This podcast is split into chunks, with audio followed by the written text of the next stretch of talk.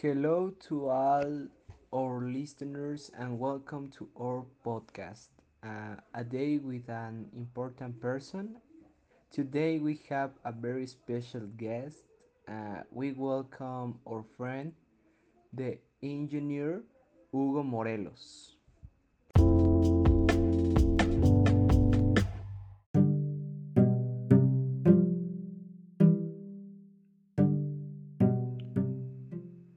Welcome to our engineer Hugo program. Um, we have some questions that we would like you to answer.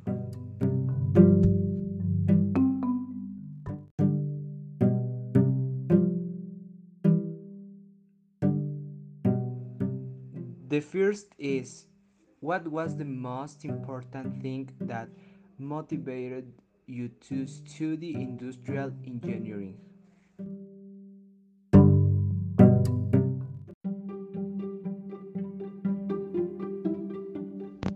mainly because it's a career that has a wide field of work since based on the knowledge acquired throughout the career to mention some quality controls production logistics analysis of its processes and their design it allows us to work in any type of industry for the implementation of problem solutions that help productive development that strengthen working conditions in industries and companies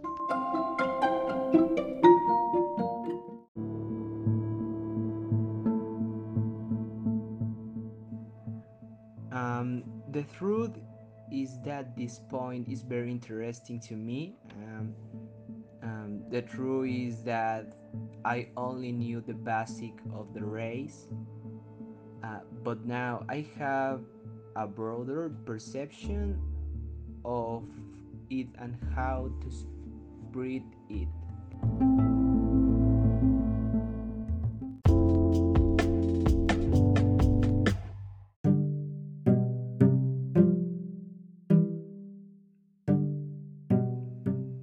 The second question is What is the field where the industrial engineer can practice his profession?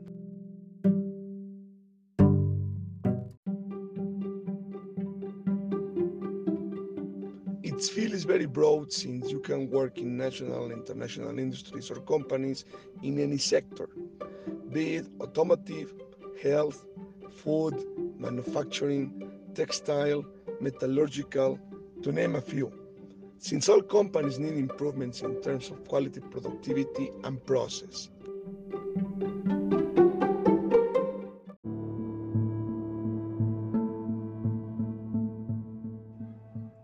Okay, the fields are varied, and with that, you have many possibilities in companies. And in addition, you have the opportunity to go um, to other countries and share our knowledge with foreign countries. And it sounds like quite an adventure.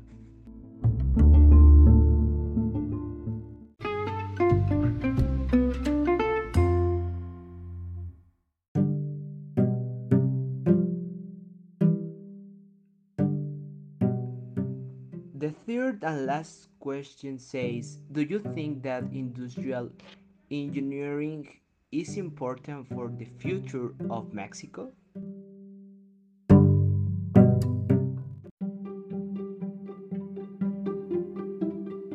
Yes, because it plays a very important role contributing to modernization, innovation, and also improving the competitive level, both nationally and internationally, obtaining economic growth.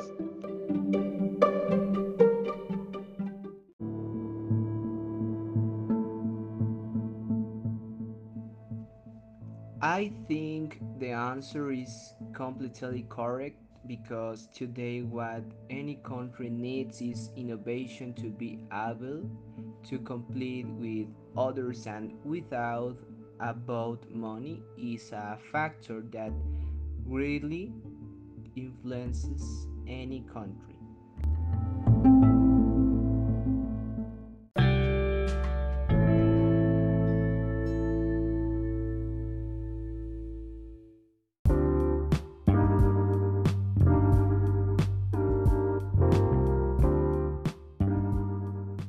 Wow, we thought about industrial engineering is a career with many possibilities, challenges, benefits, and complications for daily life and in the future.